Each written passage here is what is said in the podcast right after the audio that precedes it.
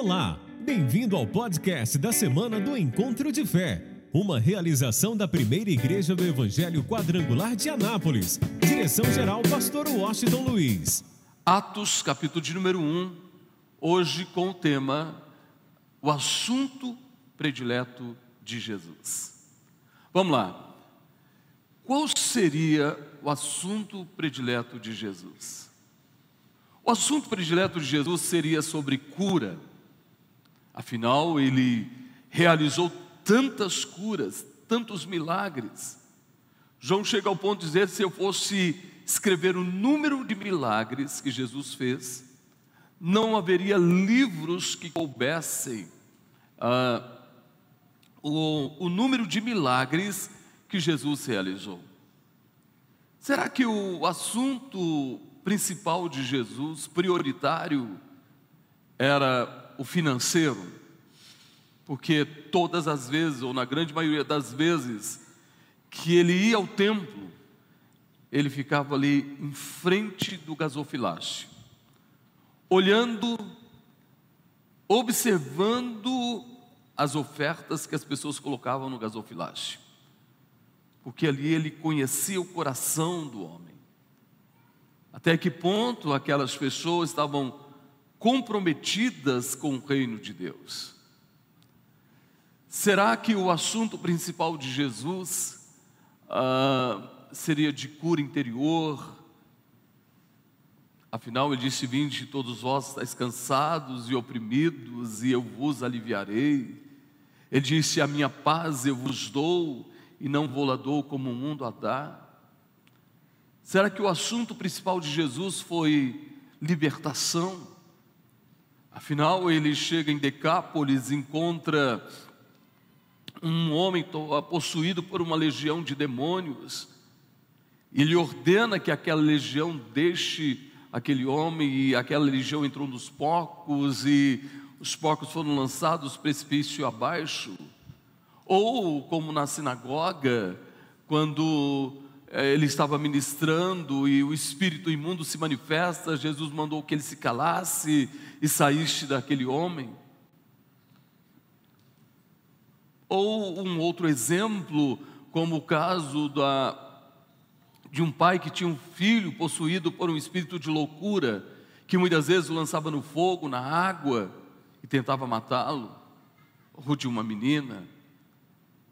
Uh, que praticamente estava possessa por um espírito imundo, e Jesus ordenou uh, que aquela mulher fosse para casa porque a filha estava liberta. Será que a prioridade, o assunto principal de Jesus era a libertação? A gente vai descobrir neste texto qual o assunto principal de Jesus, prioritário de Jesus.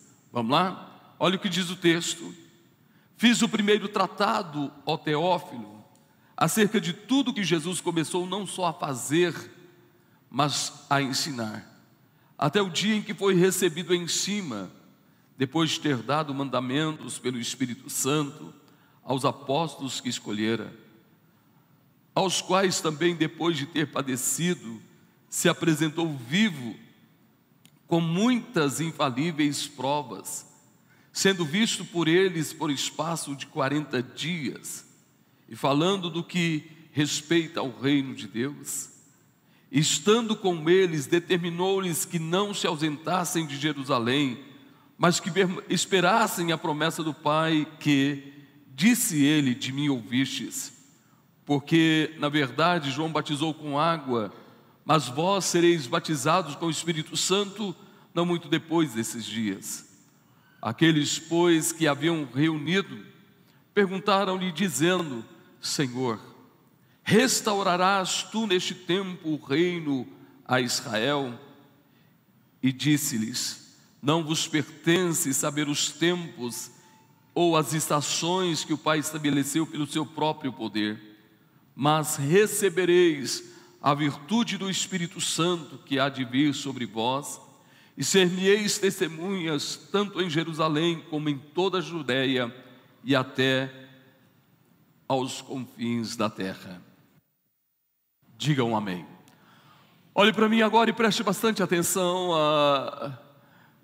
Na verdade, quando você pega o Velho Testamento, o alvo principal de Deus era o governo dos homens, uma nação, um reino, e por isso Deus escolheu Abraão, através de Abraão, Deus se manifesta a outras nações, Isaac, Deus se manifesta a outras nações, Jacó, uma família, Deus se manifesta a outras nações, principalmente através da vida de José, onde nasce praticamente de uma família, se torna uma grande nação, que é os hebreus. E Deus usa essa nação, o reino dos homens, para se manifestar ao mundo da época. Então você pode notar que em toda a história do Velho Testamento, Deus usou os hebreus ah, para que através dos hebreus, através da nação de Israel, é, ele fosse, for, ou seja, fosse manifesto a glória dele, a tal ponto que quando Moisés sai ah, da escravidão do Egito, tira o povo da escravidão do Egito, quando ele liberta o povo, primeiro todo o Egito viu, através dessa nação, através da vida de Moisés, viu a manifestação da glória de Deus e do poder de Deus. E no trajeto, na, na, no trajeto até a terra prometida, você pode notar, e quando eles estavam na terra prometida, nos dias de Josué também, nós encontramos que o temor do Senhor, praticamente, ah, ou seja, o temor dos hebreus, o, o Senhor fez crescer entre todas as nações, de tal maneira que eles falavam dos, do Deus dos hebreus, do Deus de Israel. Você imagina nos dias de Davi, então, como ah, Davi venceu tantas batalhas, tantas lutas, e Deus se manifestou através da nação de Israel a, a tal ponto que no final do, é, do reinado de Davi, praticamente todos os inimigos de Davi tinham é, assinado um tratado de paz com a nação de Israel.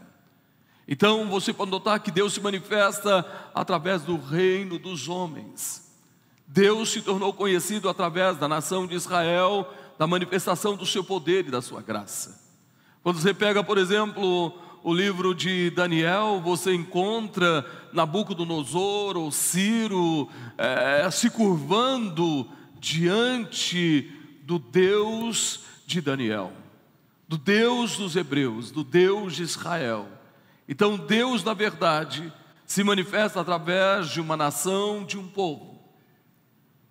Mas agora, quando você pega o Novo Testamento, você encontra agora o alvo principal de Deus, o assunto principal de Deus. Não era mais o reino dos homens e não seria através do reino dos homens que o seu nome seria conhecido, que o temor dele iria a impactar outras nações. Por isso, quando Jesus veio, nascido da Virgem Maria, uma obra exclusiva do Espírito Santo na vida daquela mulher, na vida daquela virgem, você vai notar que uh, o nascimento já foi uma manifestação da glória de Deus na vida de uma mulher. Mas você pega um menino de 12 anos, uh, agora no templo, conversando com os teólogos da época, discutindo a respeito das Sagradas Escrituras, a tal ponto que praticamente você encontra, é, você encontra os teólogos, os doutores da lei, admirados como que um menino de 12 anos tinha tanto conhecimento. E a gente observa depois, já adulto, quando Jesus foi batizado, o Espírito de Deus desceu sobre ele em forma de pomba, e Deus declara: Este é o meu filho amado, em quem me comprazo, a ele ouvi. E logo após o batismo de Jesus lá no Jordão, inclusive eu quero tirar, abrir um parênteses aqui para você entender. Ah, nós já está tudo organizado, programação, tudo, preço da nossa ida a Israel, se Deus assim o permitir. Nós vamos sair no dia 4 de novembro, indo a Dubai, é, Cairo, Egito e Israel. E você que deseja ir, quem tem o sonho de ir aqui? Levanta a sua mão. Não estou perguntando se você vai, não. Estou perguntando se você tem um sonho. Você tem o sonho de ir? Ótimo. Primeiro ponto é o sonho. Então quero te motivar para no sábado próximo agora, o casal de pastores que vai nos levar de uma empresa em Goiânia, já viajei com eles, que é a Tropical Turismo. Eles estarão aqui para passar todas as informações, tirar suas dúvidas, ok? Durante toda a convenção você pode procurá-los pessoalmente, eles vão estar tirando as dúvidas. Nós temos a convenção de pastores agora no sábado, começa às nove da manhã e vai até às 18 horas. Então, num período da manhã e um pouco período da tarde, eles estarão aqui para tirar as dúvidas daqueles que desejam ir, daqueles que têm o sonho de ir, mesmo que aparentemente pareça, pareça impossível. Então você pode vir tirar todas as dúvidas dessa viagem. Você vai ter o privilégio de ir ao Jordão e quem sabe até mergulhar no Jordão. Não vou falar que você vai batizar de novo, não existe rebatismo, mas um mergulho no Jordão. É o local onde Jesus desceu as águas do batismo. Bem, depois de descer as águas do batismo, ele foi levado ah, pelo Espírito de Deus ao deserto para ser tentado. E ali, sendo aprovado, Jesus começa o seu ministério. Aí eu quero chamar a sua atenção para algo importante. A mensagem prioritária de Jesus, número um, Jesus falava: arrependei-vos. Ele estava dizendo que todo homem precisa se arrepender. Todo homem precisa reconhecer que é pecador e precisa se arrepender dos seus pecados. Após o processo do arrependimento, do reconhecimento dos seus pecados, é necessário que esse homem nasça de novo. Por isso que a gente tem o batismo hoje. E aí eu quero chamar a sua atenção: o batismo não é uma questão de sentimento. Ah, eu estou sentindo que eu vou batizar, eu estou tendo um sentimento que não é hora de eu batizar ainda. É, e outros chegam ao ponto de dizer assim: eu não estou preparado para o batismo. Batismo não tem nada a ver com preparação ou consentimento. Batismo tem a ver com decisão. O processo de mudança, ele sempre vai acontecer na nossa vida diariamente. Não importa quanto tempo de igreja você tem, um ano, dois anos, dez anos, vinte anos, trinta, quarenta, cinquenta anos que você foi batizado, a gente continua ainda em um processo de mudança. Por isso ninguém precisa dizer, não, eu tenho que me preparar para me batizar. Não, você tem que decidir descer as águas do batismo. Estar disposto a dar lugar ao Espírito Santo após o processo do batismo, de ter uma mudança diária, constante na tua vida. Ser guiado e iluminado pelo Espírito Santo. Por isso, Jesus, a mensagem de Jesus foi: arrependei-vos. Por quê? Porque é chegado o reino de Deus. Qual o assunto prioritário de Jesus se você pegar os evangelhos? Em especial o livro de Lucas. Você vai observar o quanto Jesus fala sobre o reino. O quanto ele diz a respeito do reino de Deus. E ele diz: se alguém não nasce, não nasce da água e do espírito, Está falando da conversão, está falando do batismo. Ele disse: não pode ver o reino de Deus, não pode entrar no reino de Deus. Então, o assunto prioritário de Jesus, Jesus veio para implantar o reino de Deus. Agora, Deus seria conhecido não pelo reino dos homens, mas pelo seu próprio reino. Antes ele usava uma nação para que o mundo o conhecesse. Mas Jesus veio para implantar o reino dele nesta terra, a tal ponto que ele diz que o reino de Deus está no meio de vós. O reino de Deus está no meio de vós. E é tão interessante que você nota que Satanás tentou destruir a implantação desse reino. Quando Jesus foi crucificado, quando ele foi para o túmulo, mas a cruz não deteu o reino de Deus. A morte de cruz não deteu o reino de Deus. O túmulo não deteu o reino de Deus.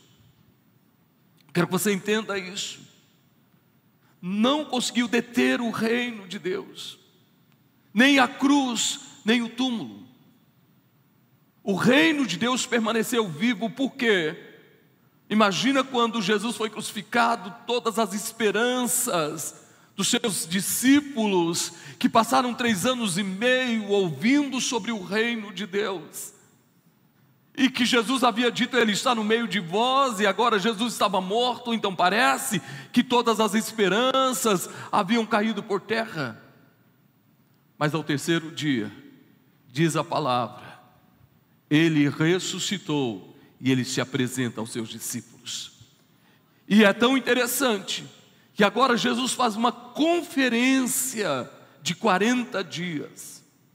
Jesus, na verdade, fez uma conferência, não foi de uma semana, mas uma conferência de 40 dias, trazendo, eu até quero usar a expressão, usando o intensivo de 40 dias, trazendo a memória dos seus discípulos, tudo aquilo que ele havia ensinado em três anos e meio. Jesus repete, repete de novo, repete de novo, porque aquilo tinha que estar gravado no coração de cada um deles.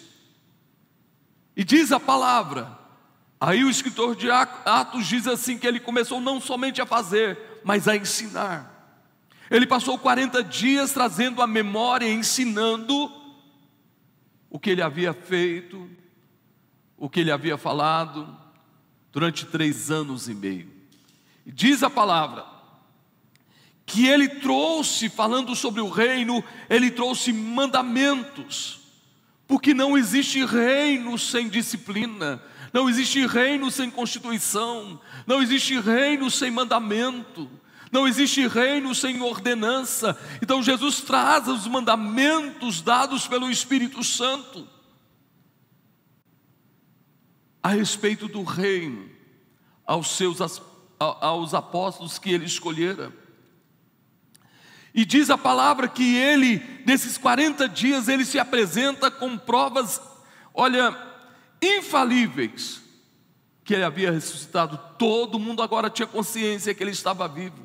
Foram 40 dias de treinamento, 40 dias de, de conferência. E o que, que ele falava? O texto diz: e falando do que respeita ao reino de Deus. Jesus se preocupou nesses 40 dias de trazer ao coração deles tudo aquilo que ele havia ensinado a, durante três anos e meio a respeito do reino. E acredito que trouxe até a memória deles, desses 40 dias, ele trouxe a memória deles quando eles pediram assim: Senhor, nos ensina a orar. Jesus até os ensinou a orar, dizendo: quando vocês orarem, vocês devem dizer assim: Pai nosso, que estás nos céus, santificado seja o teu nome, venha o teu reino. Venha o teu reino. Então você pode observar que até na oração, Jesus prioritou, depois de exaltar o nome de Deus, depois de falar do relacionamento íntimo que ele tem com o Pai, ele faz, ele nos dá uma direção dizendo: olha, nós temos que invocar o reino, nós vamos pedir ao Pai que venha o reino dele, que seja implantado o reino dele nesta terra. Aí você precisa entender. Existe um reino, que é o reino das trevas. A Bíblia diz que o mundo jaz no maligno. Existe um reino que, de uma certa forma, tem dominado os homens. E não adianta, a única forma de vencer esse reino, o império das trevas, é implantando, é consolidando, é ganhando espaço para o reino de Deus aqui na terra. Nós estamos vivendo dias tão difíceis, tão complicados, com uma agenda maldita, progressista de Hollywood. E tanta coisa está acontecendo e o alvo sempre é as nossas crianças, adolescentes, jovens, e tem atingido famílias. Não se vence essa guerra se não for com o reino. É a implantação do reino de Deus. É a consolidação do reino de Deus na, na nossa vida, na nossa casa, na nossa família, na nossa cidade, no nosso estado, no nosso país e no mundo, que vai fazer com que o reino das trevas perca espaço. Eles não podem ganhar espaço, eles precisam perder espaço. Imagina o reino de Deus tomando conta da nossa cidade. Você podia dormir de portas abertas, não teria assalto já parou para pensar? O reino de Deus implantado nesta terra, nenhuma mãe, nenhum pai iria chorar porque um filho está nas drogas. Imagina o reino de Deus implantado, não existiria a pedofilia, e quantas crianças têm padecido Imagina o reino de Deus implantado na terra, na nossa cidade. Ninguém iria fazer aborto. Imagina o reino de Deus implantado aqui na terra, implantado nas famílias, implantado na nossa cidade. Na nossa cidade nós não teríamos divórcios, não existiria divórcios. O reino de Deus implantado na terra, o reino de Deus implantado no nosso meio. O marido nunca iria agredir a sua esposa. Um filho nunca iria ser rebelde contra os pais, nem os pais amaldiçoar os filhos. Por isso, o assunto prioritário de Jesus não foi cura, não foi milagre. Imagina, deixa eu voltar um pouquinho. Imagina o reino de Deus implantado na nossa cidade, no nosso estado, no nosso país no mundo não teríamos essa guerra contra a ideologia de gênero, nós não teríamos esses problemas. Por isso, Jesus se preocupou em implantar o reino. Por isso, Jesus agora passa uma conferência de 40 dias falando a respeito do reino. E depois de, uh, antes de subir aos céus, escute bem, olha, Jesus dá uma ordem para eles. Depois de falar sobre o reino, Jesus diz assim: não se ausentem de Jerusalém.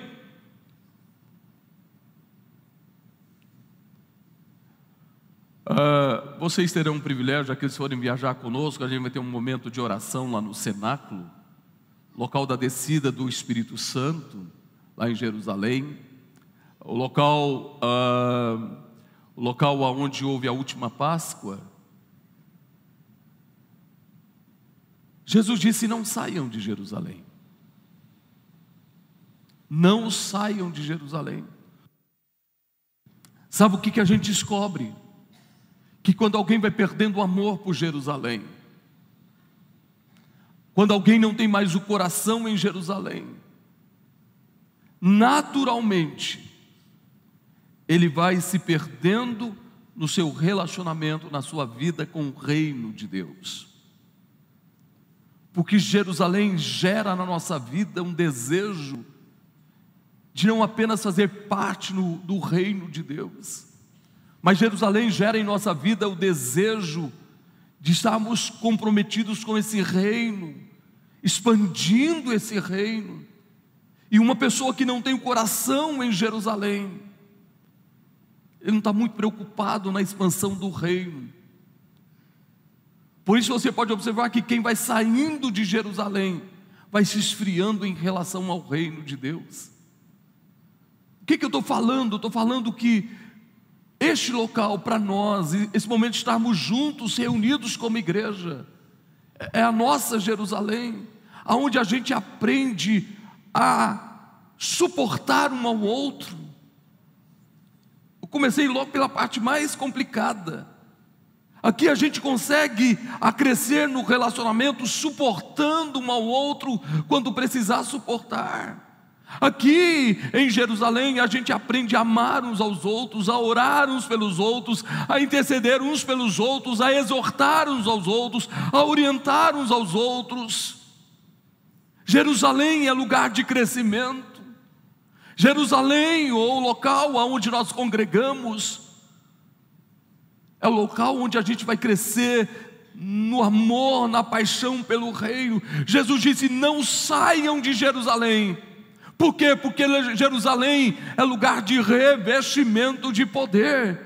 Imagina você para um tempo, e como eu gostaria que a gente tivesse mais tempo ainda, para que houvesse um revestimento de poder cada dia mais, pessoas sendo renovadas, batizadas com o Espírito Santo. Ele disse: Não saiam de Jerusalém, até que lá do alto vocês sejam revestidos de poder. Ele está dizendo que quando você vem aqui para Jerusalém, você tem que vir com o coração aberto, e quando você sair daqui, você possa sair cheio do poder de Deus. Eu quero que você entenda, renovado, totalmente renovado, pronto para viver o propósito de Deus. Mas olha só, algo me chamou a atenção. Depois de três anos e meio de treinamento, três anos e meio de treinamento, e depois de uma conferência de 40 dias, só falando sobre o reino, dizer a eles: e de pregar o evangelho, a toda criatura. E de fazer discípulos, vocês precisam se reproduzir. Depois Jesus falar de, sobre o reino de Deus. Aí alguém se levanta e ainda não havia entendido e faz uma pergunta, Senhor: será este o tempo em que o Senhor vai restaurar o reino a Israel? Enquanto Jesus está falando do reino de Deus, três anos e meio falando, 40 dias de uma conferência sobre o reino de Deus, eles estavam mais preocupados com o reino dos homens.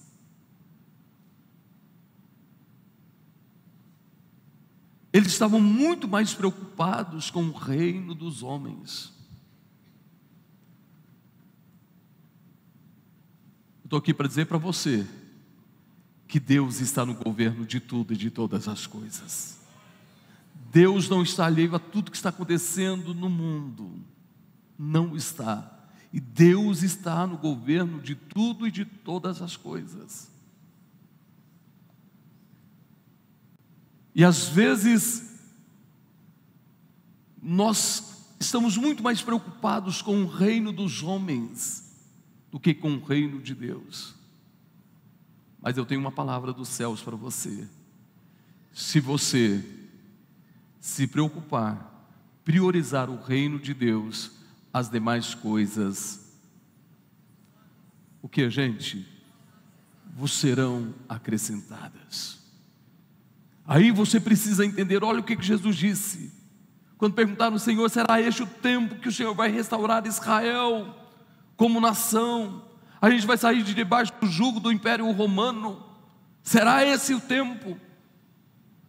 Aí Jesus olha para ele e diz assim: vocês não entenderam nada. A vocês não competem conhecer tempos ou épocas. Levanta a tua mão e diga: tudo está nas mãos de Deus. Diga mais forte. Tudo está nas mãos de quem, gente? Deus tem o governo de tudo. Tudo está nas mãos dele. E Jesus disse: A vocês não competem escolher o tempo ou a época. Isso é coisa de Deus, que o Pai reservou para a sua exclusiva autoridade. O que ele está dizendo? Deus age a hora que Ele quiser, do jeito que Ele quiser e da forma que Ele quiser. Deus tem o governo. Você pode notar que esse povo se perdeu de uma forma terrível, a nação se perdeu. Que em vez de ser restaurado, No ano 70, a nação se desfalou, se destruiu totalmente, desapareceu. E quase dois mil anos depois, 1.900 anos, 1.800 e poucos anos depois, você vai notar que só depois ela volta a ser uma nação. 1948.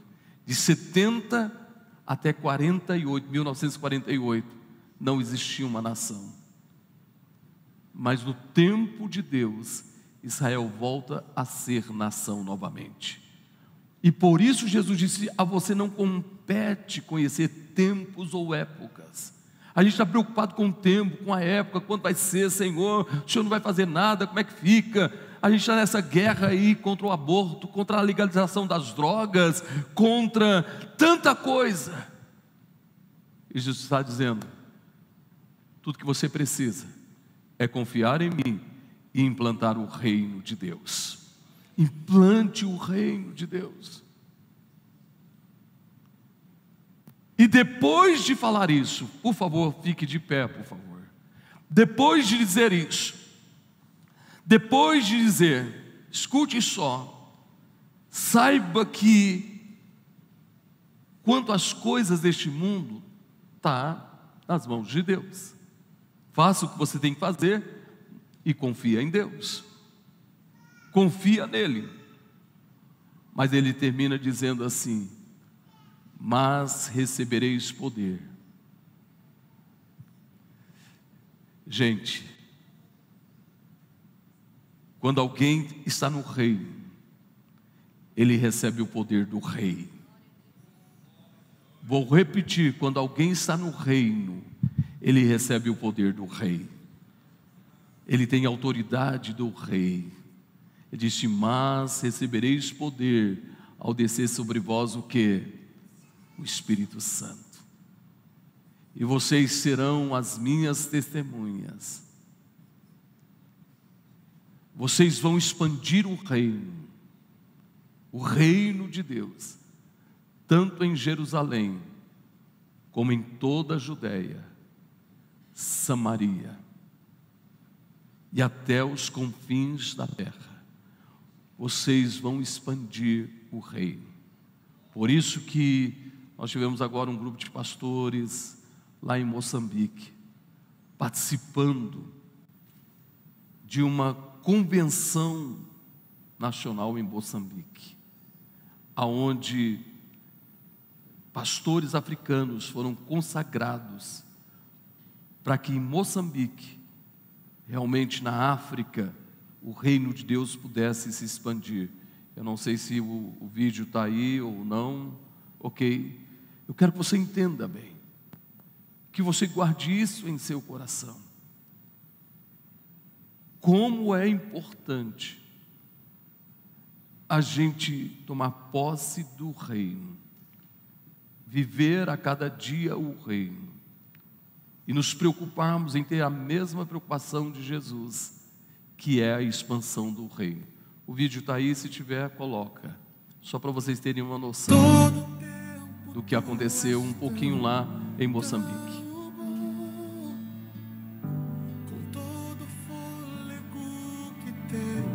Essa é a convenção nacional da Igreja Quadrangular em Moçambique. Então, nós precisamos ser testemunhas de Jesus, expandindo o reino de uma forma muito especial. Coloca de novo, por favor, que é só a gente pegou só um trechinho. Coloca de novo. Só não tem imagem, né? Não veio imagem para cá não. Aí é, é o que está acontecendo lá, essa expansão do reino. Isso vai fazer realmente a grande diferença. E agora eu quero encerrar dizendo uma coisa para você. Eu e você devemos tomar posse disso, orar e dizer: Venha o teu reino, e nos movimentarmos para que o reino de Deus seja implantado nesta terra. Põe as duas mãos na altura do peito, feche os seus olhos, Pai, em nome de Jesus. Nós clamamos a Ti e suplicamos pelo mover e pelo agir do Senhor na vida dos teus filhos. Hoje e sempre é o nosso clamor, é a nossa súplica, é a nossa oração, ó Pai. Venha o teu reino, que ele seja real no nosso meio, em nome de Jesus. Adore ao Senhor de toda a tua vida, de todo o teu ser.